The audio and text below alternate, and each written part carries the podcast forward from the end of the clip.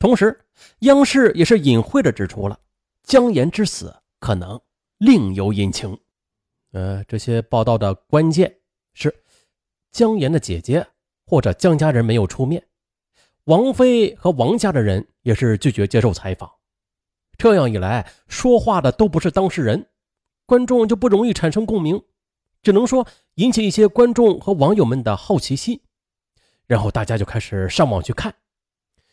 在央视报道前后的凤凰卫视、南都周刊、三联新闻周刊等等一些媒体也都是做出过深度的报道的，但是啊，这些报道中都是一样，都是没有采访到事件的真正当事人。大多是一些外围的报道。那在这轮网络和媒体的报道中，关键问题就是在于良心和舆论了。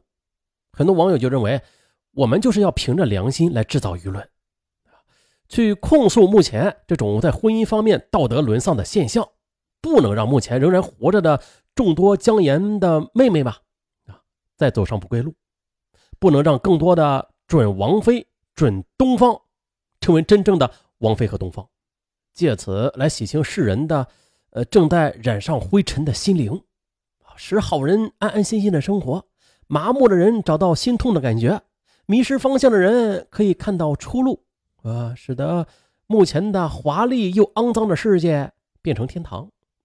好家伙呀，啊，呃，姜岩的安葬啊，它只是个开始，网络上的讨伐也只是预热。为了告慰姜岩的在天之灵，大批的网友们在此后的日子里就锲而不舍的要把这个讨伐坚持下去。不管谁和谁放弃，也不管谁和谁离开，只要还有一个人在，只要身体里边还有一丝一毫的血性，他们也会把这个公道给讨还回来的。做到底，正义一定要伸张。哎，网友们的理由是相当充分的，因为呢。姜岩死了之后，王菲一直称病没有出面。但是据公司的同事目击啊，说是在二零零八年元旦假期后的，王菲和东方还一起上班，甚至是有说有笑的。接着网上就爆出了，由于姜岩属于非正常死亡，公安部门需要丈夫签字，可是王菲却躲着不肯露面，而这就导致了姜岩的尸体迟迟未能入土。随即的，网上又爆出了王菲带着东方到上海逛街购物啊，这些消息让网友们义愤填膺。于是，网友们就从网络声讨变成了现实攻击。他们是先来到王菲所在的单位，又追到东方的新单位里边去骚扰，并且多次集体到王菲父母家去散发传单，并且在小区内啊广泛的宣传王菲逼死妻子的消息。网友们时刻的打探着东方的消息，当时也是一个网友在帖子中记述了一个入狱的经过。昨天的，我的一个同事在三元东桥的地下通道看到了东方小三儿，当时还不敢确认呢。那个小三儿啊，看见我的同事盯着他看，于是就突然的开始狂跑，跑了一阵，回过头看我同事没有追他，所以就停了下来。当时东方小三啊，他就是穿着他的白色羽绒服，个子不高，前边是齐刘海很巧，某某公司就跟我们公司是一栋楼，所以我就直接的去某某公司了。但是他们二十八层的前台说没有这个人，我当时就相信了。不过啊，我的同事们并没有放弃托人打听，结果今天他告诉我说，东方已经在某某公司市场部上班了。我当时就想啊，某某公司二十八层的前台美眉真会保护小三儿啊，估计已经被小三的前任男友买通了吧？看来某某公司的人在掩护他呀。哎呀，为什么正统的女人要自杀，而风骚的女人却左右逢源呢？天哪！哎呦我去！更令人不可思议的是啊，这网友们居然通过人肉搜索找到了东方母亲所在的单位。一位网友寄给东方母亲一张明信片，上面写着：“因为您的女儿东方插足王菲的家庭，又刺激刚刚服药自杀的王菲的妻子江岩，使他绝望的从二十四层高楼跳下自杀身亡。人在做，天在看，您敢看吗？天上有一双眼睛，时刻的在看着您呢。还有啊，江岩自杀之后的，有网友在网站贴出了王菲父母家的住址，于是几名网友相约的就来到王菲父母家的小区。在通过多种方式对王菲及其父母进行谴责的同时，在其家门贴上“无良王家害死贤妻”的白色的挽联，并且在门边墙上用黑漆写下“血债血偿”的字样。一位自称“天津美眉”的网友也是详细的记录了这次上门讨伐的全过程。参与者：安静美眉、好口才美眉、博士美眉、慢走美眉。天津美眉，一共五个美眉。下边这段话就是其中一个美眉记录的。五点半下班，东三环是奇堵无比的。经过一路与其他车激烈的抢道，终于是在六点半与其他美眉汇合了。他们都已经把条幅写好，双面胶、毛笔和墨汁也准备的很周全。一进大门时，我们就看到。有个卖报纸的大哥，好口才，妹妹就一个箭步跨上去就问：“你好，请问九号楼怎么走啊？”大哥说：“从这里一直走到尽头，然后左转走到头，再然后右转就是了。”这时，好口才妹妹又说了：“哦，就是那个把自己儿媳妇逼死的那家住的那栋楼吧？”好家伙呀，这就是抓住一切机会去做宣传。啊，就是他们的行动宗旨，而且啊，这些人他也总能找到机会去宣传，啊，向他们致敬啊。那咱们接着说呀，大哥听了这话之后的，他就很惊讶，什么，逼死儿媳妇？好口才美眉就说，嗯，对呀。那在好口才美眉给大哥做简单介绍的同时，我们在幕后抓住机会。就做配音和旁白，把大哥和他旁边的大哥听得直皱眉摇头。我想，他们俩一定是在想啊，这家人真是猪狗不如啊。进了三单元，我们就按照原计划，先去敲四楼的门。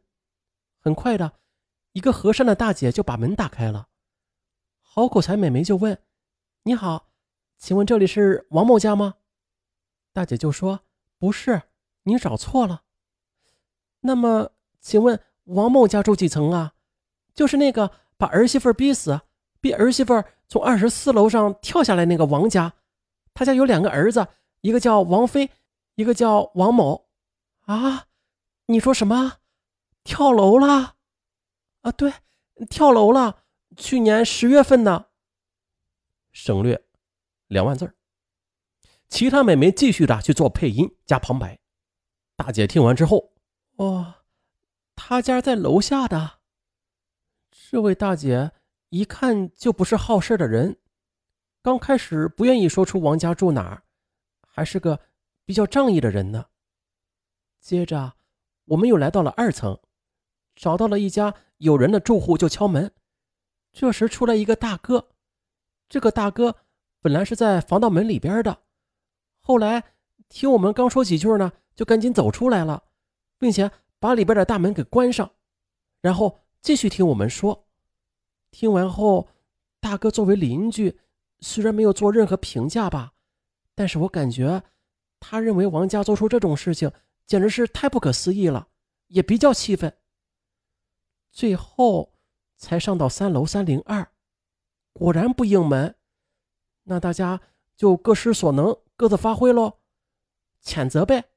每个人的音量都放到尽大声，没说脏字儿，但是也不好听。门里一直有小的响动，就像老鼠一样，肯定有人的。大家就你一言我一语，有人说的时候，别人就停下来。这个人说完了，另外一个人马上又接着，反正就是让所有能听到的人都听到，而且还要听清楚。于是大家就轮流着来，能说的。会说的、口才好的就多说几句，口才不好的声音就少说几句，反正大家配合的都是天衣无缝。他们家在中间，两边人家的门都开了一条缝来窥视，估计都是好奇吧。我们和其中一家又介绍了一下情况，并且说对不起，打扰您休息了。反正特有礼貌。啊，好吧，有礼貌。大家在楼道里轮番的轰炸了十多分钟吧，在墙上留下痕迹之后的，我们就走了。我们在小区院子门口开始贴条幅，这时突然人又多了起来，主动问情况的人也多了起来。路过的人都不走，要看我们贴什么，能说的就开始向群众宣传，不能说的就贴条幅和拍照，但还是说了几件我们认为重要的事儿，比如《新京报》已经登了王菲和东方已经被辞退了，而且王家让小三儿就住在你们这栋楼里。有美眉干脆说呀，王菲卷走了几十万，请律师，但是不给老婆火化。还要打官司把房子抢到手呢。当时听的人有十几个吧，颇为聚精会神，八卦的精神大家都有。比较逗的是，我先听到先头的胖大爷跟另外一个来晚的大爷说：“哎哎哎，我我我告诉你啊，这事儿啊是这样，在那样。至少我们证明了这里确实是王家，而且有人。”其次的，王家邻居原来很多人都不知道，我们这次可是播了种子下去了。我就不信他们家出门之后没有异样的眼光。您就慢慢销售吧。这时的胖大爷也是说了好几次，楼房虽住一起，但是大家不走动的。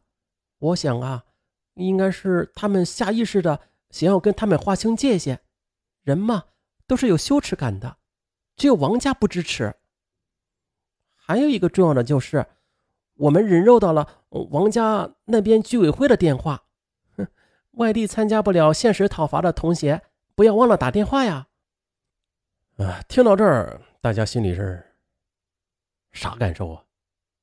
啊，对于这种行为，甚至有人还建议啊，下次再有这样的活动，叫几个大爷大妈，那宣传起来比你们厉害多了。